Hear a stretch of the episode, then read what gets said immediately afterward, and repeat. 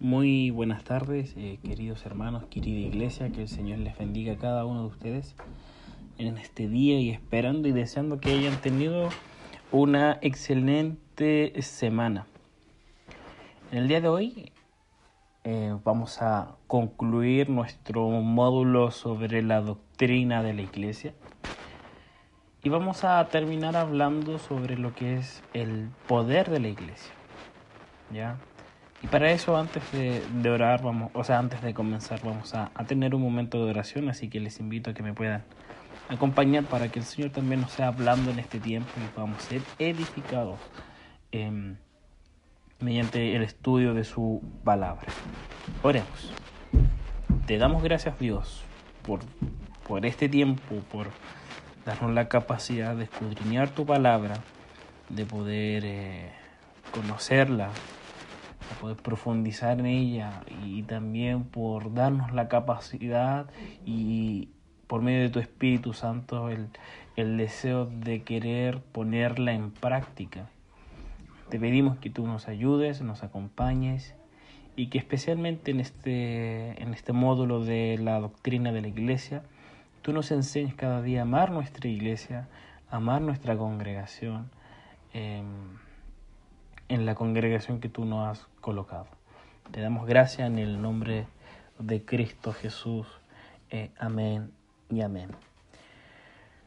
Bien, querida iglesia, hoy como les decía nos toca hablar sobre el poder eh, de la iglesia y, quisiera eh, introducir de la siguiente forma. antes de la caída, Dios estableció parámetros de gobierno, parámetros y estableció estructuras bastante definidas. Para ello, la familia constituye una estructura bastante importante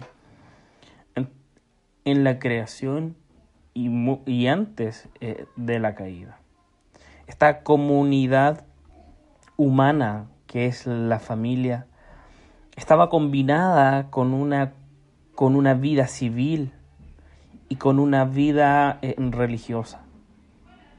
Recordemos que cuando nosotros estudiamos la antropología cristiana, nosotros estudiamos de que el ser humano tiene esta capacidad de ejercer estos oficios que las escrituras nos muestra en Cristo, la capacidad eh, profética, sacerdotal y rey. Pero además de esto, tenemos que recordar también eh, el pecado. Y cómo el pecado, como muy bien sabemos, em, dividió esta vida unida, esta estructura y creó divisiones, divisiones sociales.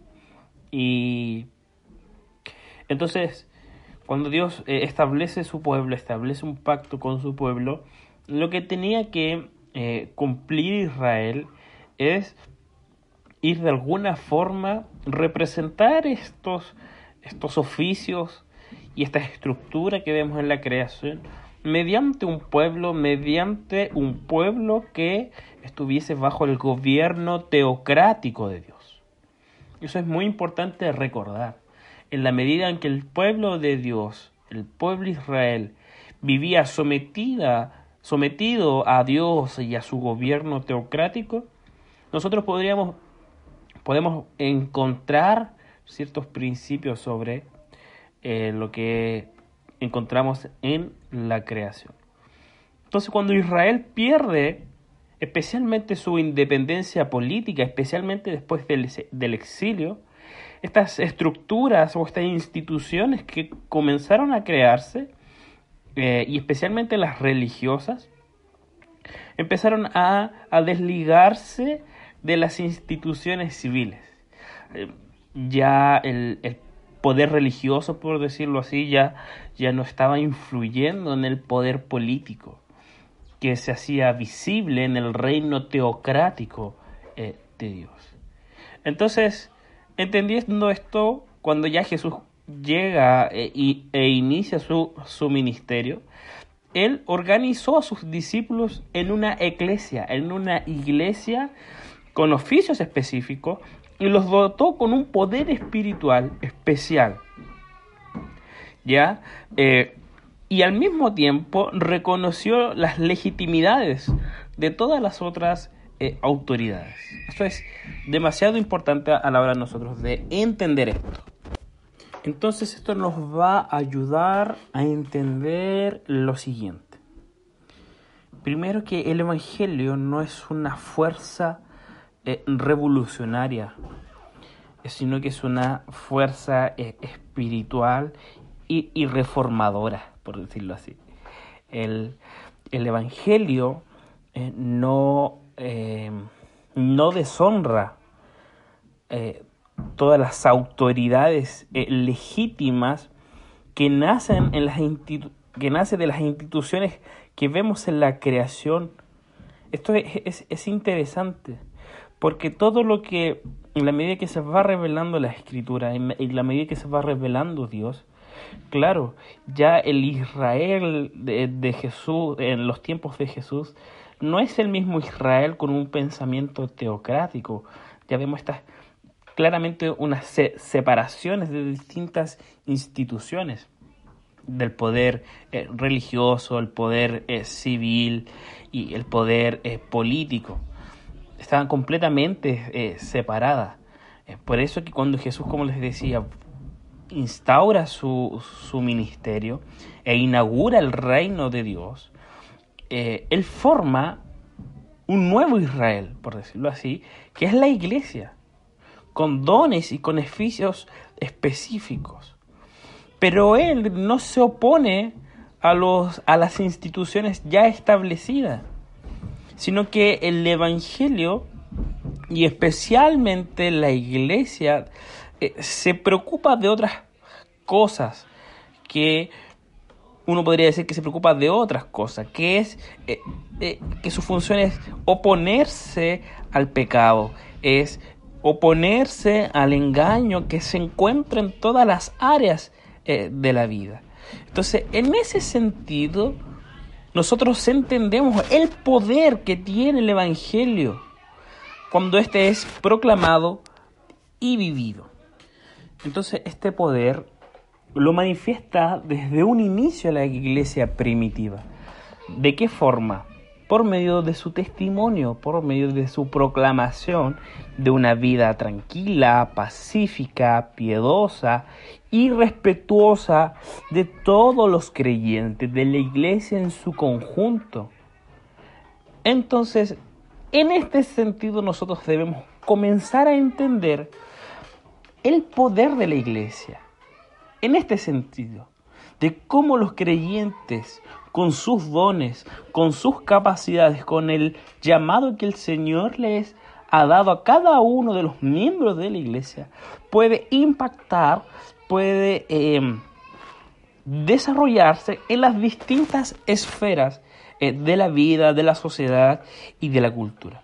Pero como iglesia, como en conjunto, como el cuerpo de Cristo, sí tiene un poder, que es lo que ahora vamos a entender en unos próximos eh, minutos. Entonces, como comencemos a entender un poquito de dónde viene la fuente de poder de la iglesia, por decirlo así. Primero, la fuente del poder de la iglesia viene de la capacidad de Cristo como el rey de la iglesia, como cabeza y rey de la iglesia, que Él establece, o que la viste, mejor dicho, con poder y autoridad. Él mismo habla eh, de la, mismo habla de la iglesia considerándola fundada sobre la roca, sobre la roca que es Cristo. Y, y que las puertas del infierno, ustedes van a recordar muy bien el texto, y que las puertas del infierno jamás prevalecerán en su contra. Entonces, esta autoridad que Cristo da a la iglesia se comienza a manifestar desde el momento en que Él establece en la iglesia.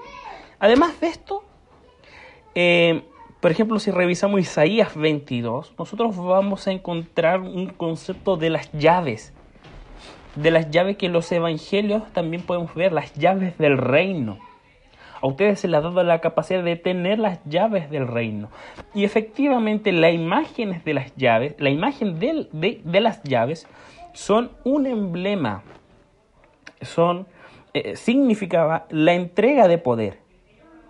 Entonces, y es en las llaves del reino de los cielos que Pedro recibió poder, autoridad para atar y para desatar. Entonces, ¿qué es esto para atar y desatar? Lo que significa esta relación es determinar lo que está prohibido y lo que está permitido en la esfera de la iglesia. Esto es interesante. Entonces, Cristo le ha dado el poder a la iglesia, a la iglesia misma, al cuerpo de Cristo, fundamentándose en las escrituras, todo lo que está prohibido, todo lo que está prohibido y todo lo que está permitido en la esfera eh, de la iglesia. Entonces, de aquí que nosotros entendemos el tema de la fuente del poder de la iglesia.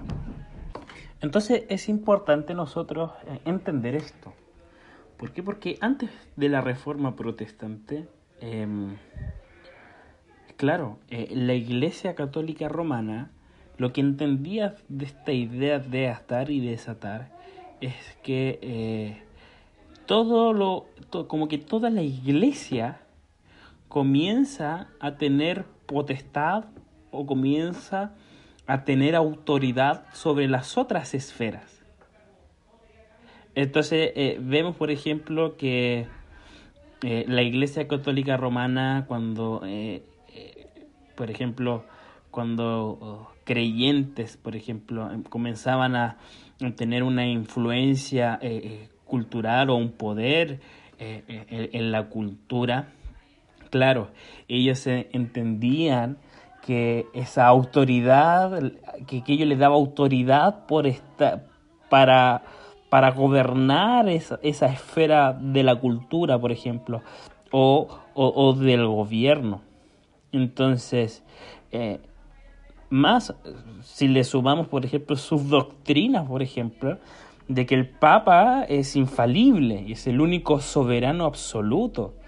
Entonces, eh, de alguna forma, la Iglesia Católica, en la medida que fue avanzando en los tiempos, eh, comienza a, degenerar este poder eclesiástico y comienza a, pisotear las distintas eh, esferas y, mal involucrarse, creo yo. Entonces, ¿qué es lo que hace la reforma protestante con Lutero y con la generación de, Calvino en, adelante? Es rebelarse contra esta degeneración del poder eh, eclesiástico. Y lo que comienza en ello es eh, a, restaurar la comprensión de este poder que efectivamente sí tiene la iglesia, pero en el área espiritual, concentrándose en qué cosa? En la proclamación de la palabra. Entonces los eh, reformadores, basándose en el Evangelio predicado o proclamado, comienzan así tener injerencia en las distintas áreas. Esto es eh, importante dejarlo claro. El poder espiritual de la iglesia no significa que debemos concentrarnos solamente en las cosas de la iglesia, en el día domingo, sino, que también debemos concentrarnos eh, en, involucrarnos em, en las distintas esferas de la vida, pero desde la base, desde una espiritualidad bíblica, desde el ejercicio eh, eh, de la piedad, desde el deseo de que la Biblia sea la regla de fe y práctica, y cómo esto beneficia a, a toda la humanidad, a todos los aspectos de la vida humana.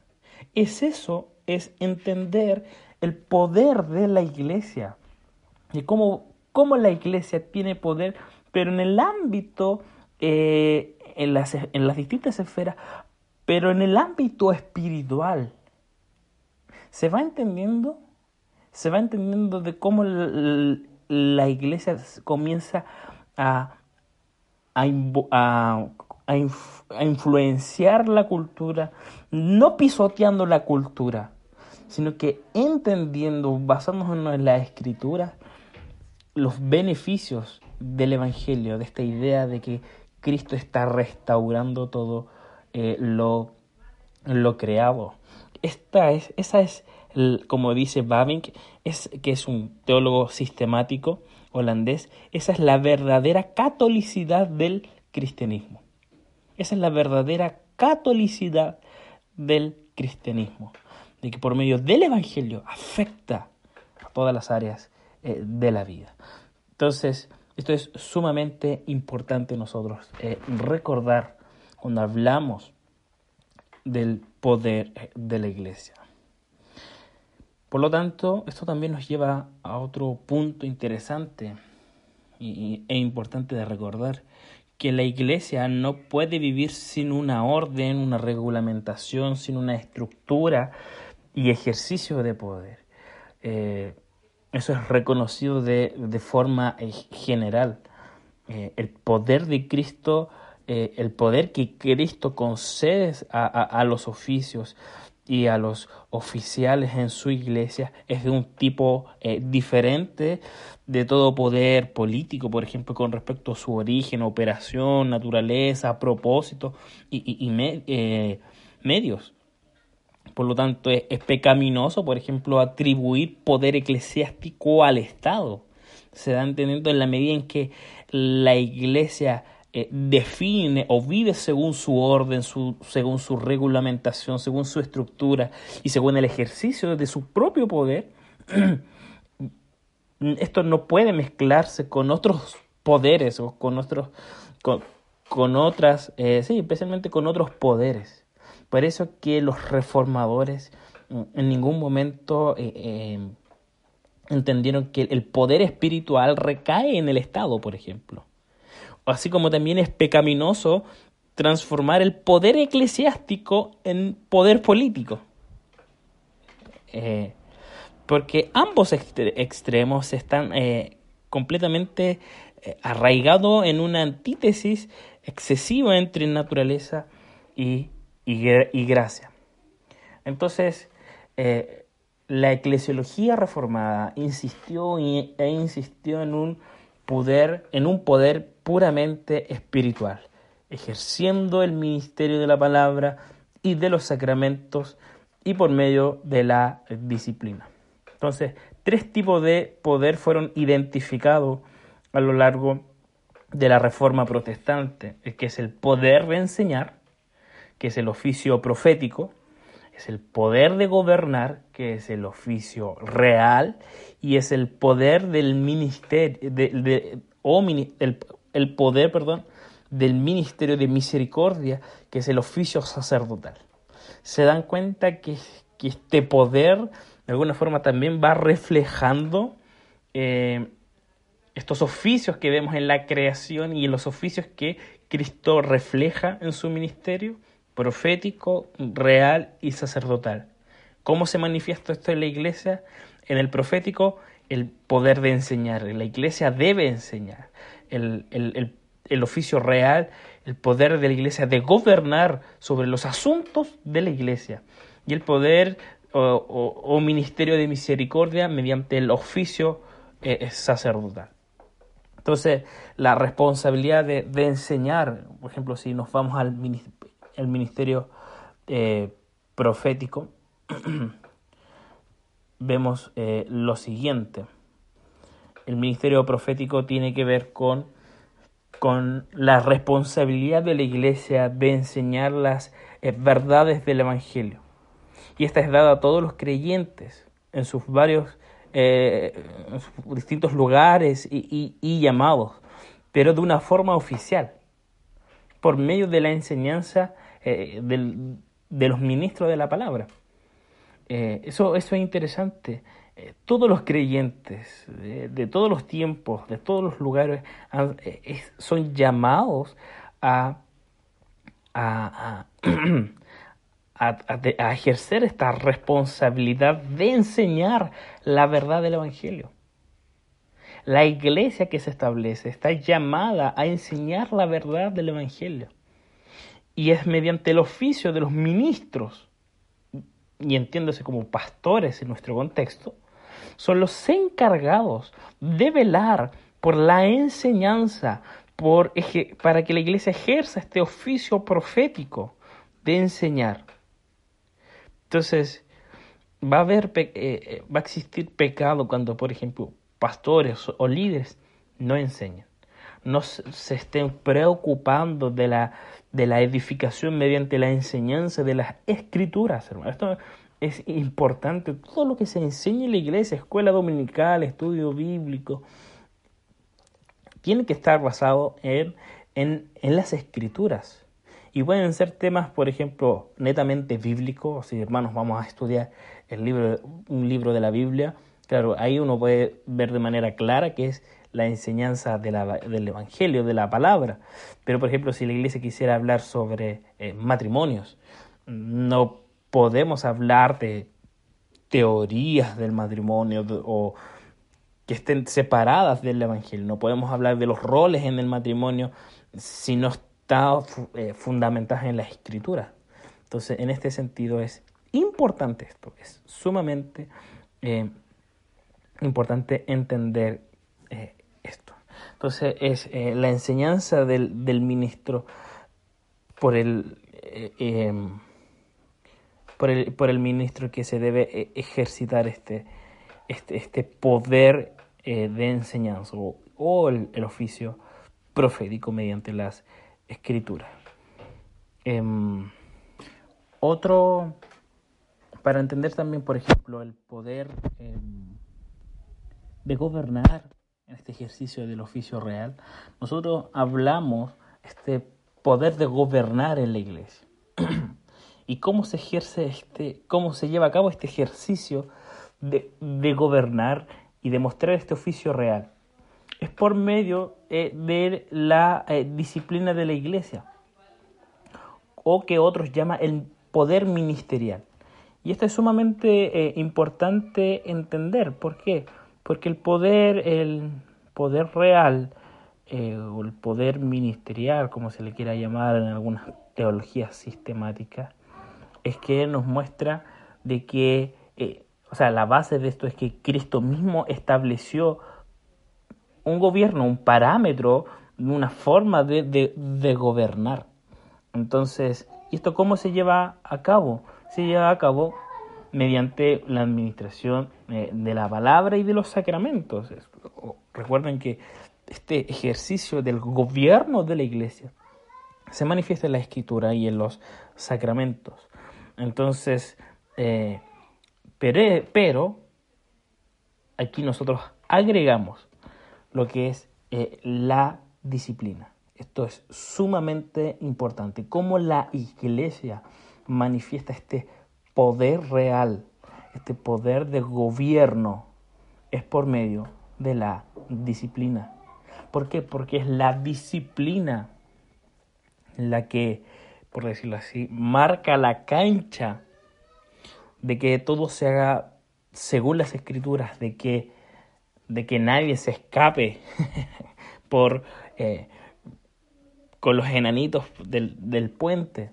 Em, esta es la idea. Entonces, eh, todo está dentro de las escrituras y la escritura es bastante clara al mostrar, por ejemplo, los caminos que debe andar la iglesia, los caminos que debe andar los creyentes. Entonces, em, eso es lo que significa apacentar el, el, rebaño también. No tan solo la iglesia tiene que enseñar o cumplir solamente el rol profético, sino, sino también tiene que cumplir este rol de, de, de, marcar la cancha, de marcar el cerco para que las ovejas se muevan. Y para ello tiene que cercar bastante bien con las, con las escrituras, con, los, con el ejercicio de los sacramentos, entender todo el impacto del, del sacramento en la vida del creyente. Y por medio de la disciplina. Es, importante, una iglesia que no ejerce disciplina, es una iglesia que no está cumpliendo con el rol, eh, con el oficio real de gobernar, no estaría cumpliendo. Eso. Entonces, yo creo que la disciplina es un, tema que, quizás a todas las iglesias no, les gusta, por lo menos me refiero a denominaciones. Em, quizás eh, nuestra iglesia reformada eh, se caracteriza por el ejercicio de la disciplina. Esto es, importante porque eso muestra amor hacia el creyente, muestra preocupación hacia el creyente y es algo que siempre ha estado en las escrituras. Recuerden que Natán fue y, corrigió a David. David, hermanos y hermanas, que es un rey, es un rey, fue el mismísimo profeta, le dijo al rey, tú te equivocaste, vas a pagar las consecuencias con esta, de esta forma. Podemos ver eh, ejemplos de eh, Elías y Acab, Isaías, a, Ezequías, ¿no es cierto? Eh, donde vemos, donde muchas veces se les censura, se les prohíbe cosas por causa de su pecado. Entonces, una iglesia que no hace esto es una iglesia que ha abandonado esta, la idea de Cristo, que, Cristo estableció de que de pastorear a, las ovejas, de alimentar a las ovejas, de, ordenar a sus discípulos para que prediquen el Evangelio y en, ciudades, en pueblos, en, distintos lugares. Entonces, eh, cuidado con eso, cuidado con eso. O sea, el cuidado espiritual también se eh, se manifiesta en, en, el, ejercicio público de la eh, disciplina, del cuidado de los eh, hermanos de la iglesia. Entonces es sumamente importante nosotros entender esto de la disciplina eclesiástica. Por último, em, nosotros también yo sé que quizás podríamos, uno podría preguntar, pero ¿en qué caso uno podría eh, em, disciplinar a un hermano o una hermana? Claramente, eh, si ustedes me preguntaran ahora, yo simplemente respondería con, con todo aquello que, que altera o daña o perjudica el testimonio de la iglesia. Esto es sumamente importante, el testimonio público de la iglesia. Eh, si usted es líder, por ejemplo, si tomamos el caso de los líderes, un pastor, un presbítero, un diácono, o que de manera pública se le conoce que en este caso usted es presbiteriano o presbiteriana y comete un, un, un, pecado de, que afecta a la esfera pública, efectivamente usted estaría no tan solo dañando eh, eh, estaría dañando a una persona o a lo que sea, sino que también estaría dañando el testimonio de la iglesia en, el contexto, por ejemplo. Entonces, en este caso, por ejemplo, eh, yo les respondería de esa forma, de manera rápida, o sea, todo aquello que daña o perjudica el testimonio público de la iglesia. Por eso que, las disciplinas eclesiásticas, por ejemplo, son públicas. Ese detalle es donde la persona reconoce que se equivocó frente a los demás, frente a la iglesia. Y es donde también la iglesia asume el compromiso de estar con el hermano que se equivocó, de, eh, estar en, este camino de restauración. Entonces, es sumamente importante también este, esta idea de, que sean eh, públicos. Entonces, eh, el propósito de la disciplina, por lo tanto, tiene un carácter doble. ¿Por qué? Porque en un primer lugar procura llevar a, efecto la ley de Cristo, ¿cierto? Y en, segundo eh, lugar aspira a promover la edificación espiritual de los miembros de la iglesia. Entonces, no mire cuando usted está en una situación difícil y necesita disciplina de la iglesia o, y de Cristo mismo, no lo mire como algo malo, no lo mire que le van a colocar unas orejas de burro y, y, y que le van a, tirar manzana o tomates podridos. No, no, no tenga esa, esa imagen, sino que entienda de que tiene que ver es que la iglesia quiere, por ejemplo, que usted eh, siga los mandamientos de Cristo, que entienda eso, que cumpla con sus responsabilidades al ser un hijo de Dios. Y también para, pro, para promover la edificación espiritual del resto de la iglesia, de ver cuán importante es que ustedes y que los demás obedezcan a Cristo es importante entender esto. Entonces, eh, el ejercicio público de la, de la disciplina, por lo general, eh, se le da especialmente a los eh, oficiales. Yo sé que usted y yo pecamos y estamos pecando constantemente y, y deshonramos a Cristo, incluso deshonramos muchas veces a la iglesia de Cristo. Em, muchas veces, eh, pero es especialmente mm, se da en contexto de a los oficiales por, por el cargo y por el oficio que ellos tienen, o, a no ser que sean pecados de, de hermanos que, que, tengan una connotación eh, pública. Entonces, claramente que vienen otros procesos que, que se tienen que eh, venir, procesos de acompañamiento, procesos de de, de, discipulado, un proceso de edificación, de restauración, mm, entre la iglesia o los líderes de la iglesia y el hermano. Eh, también está la idea de, de, que se cumplan procesos y, y, que se restaure el hermano. Cualquier cosa que no vaya a esa dirección, la iglesia también tiene la potestad, la facultad de ejercer otras, de tomar otras eh, decisiones, como por ejemplo la excomunión, de, o de privar a la persona la participación eh, de la cena. Eh, eso se da en casos extremos, hermanos. Eh, pero pasa, es una realidad. Entonces, es sumamente importante entender. Y por último, el, en tercer lugar, la iglesia realiza este poder de la misericordia, que sería el oficio sacerdotal. ¿Qué tiene que ver con qué cosa? siempre tienen que pensar la imagen del sacerdote, de, ser el intercesor, el intermediario entre Dios y el pueblo. Eh, la iglesia está eh, facultada para demostrar, para hacer realidad lo que está en los cielos, el poder de los cielos aquí eh, en la tierra, mostrando especialmente sus misericordias con las demás personas. Esto es sumamente importante. La iglesia tiene que ser un agente activo en mostrar, en cierta parte, em, mostrar un, un adelanto de lo que sería el reino de los cielos. Esto es importante, especialmente en nuestro contexto como iglesia vida en Cristo que estamos hablando de la misión. Es importante entender esto. Si la iglesia conoce de que toda lágrima será eh, limpiada, será secada. No podemos ser indiferentes a las lágrimas de aquellos que están rodeándonos. Entonces, es sumamente importante que la iglesia cumpla este rol, de que la iglesia cumpla el rol de, de que además de predicar las buenas nuevas, sino que también de, como dicen los evangelios, cuando Jesús los comisiona, de, curar y de expulsar a, los malos espíritus, de curar a las, eh, las enfermedades, las eh, dolencias.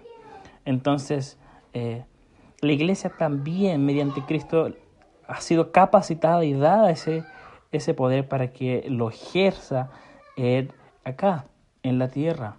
Em, todos los dones que nosotros hemos recibido por el Espíritu Santo son para el ejercicio de la misericordia. Y, aquí usted no tiene que ser misionero, no tiene que tener un título de misiones, no tiene que, usted no le tiene que sobrar para dar eh, todo lo contrario.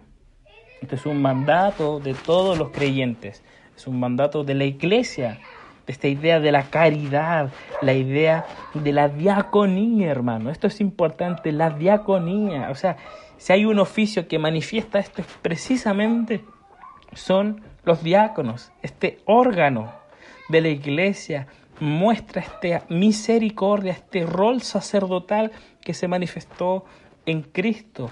Eh, aquí en, el cuerpo de diácono de su iglesia va a, encontrar este, este oficio ahí en todo su esplendor. Pero ojo, no es solamente ellos, es toda la iglesia. Toda la iglesia ha sido capacitada, la iglesia de Cristo ha sido capacitada para mostrar misericordia. Nuestras denominaciones, nuestras iglesias locales, el Señor ha llamado a oficiales, a personas particulares, con dones particulares, para ejercer eh, la misericordia, para mostrar amor, para, para mostrar y, revelar esas virtudes eh, cristianas. Entonces, esto es lo que nosotros eh, encontramos, es algo que la iglesia debe, debe entender, es algo que la iglesia debe trabajar constantemente. queridos hermanos, cuando hablamos del poder de la iglesia, es esto, lo que acabamos de decir. Sin, ese, sin escritura, sin sacramento, sin disciplina, sin piedad, sin evangelio, es muy difícil que como iglesia local podamos eh, sumarnos a la labor de la iglesia de Cristo. Entonces, ese es el desafío. Ejerzamos nuestro poder espiritual que tenemos como iglesia, que Cristo ha eh, establecido, ha dado a su iglesia. Eh, disfrutemos esto, hermanos. disfrutemos esto, este don que el Señor nos ha dado a cada uno de nosotros. Que el Señor les bendiga, hermanos.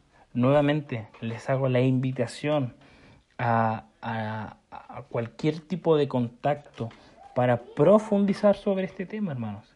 Eh, les invito a, no quedarse ahí con el audio si usted algo no entendió o quisiera profundizar. Les animo y les desafío a, poder seguir escudriñando no tan solo este capítulo, sino que también todos los capítulos anteriores de nuestro estudio, como también el estudio mismo de las escrituras. Que el Señor les bendiga, hermanos, y les mando un abrazo. Oremos al Señor para cerrar este tiempito. Te damos gracias, Señor, por tu palabra y te pedimos que seas tú eh, ayudándonos, alimentándonos cada día más por medio de tu palabra. Que podamos amar nuestra iglesia, podamos amarte a ti, oh Cristo, cabeza de la iglesia, y podamos cada día vivir según el llamado que tú nos has dado. Te agradecemos todo en el nombre de Jesús. Amén y amén. Que el Señor les bendiga, queridos hermanos y hermanas, querida iglesia. Excelente fin de semana. Un abrazo. Dios les bendiga.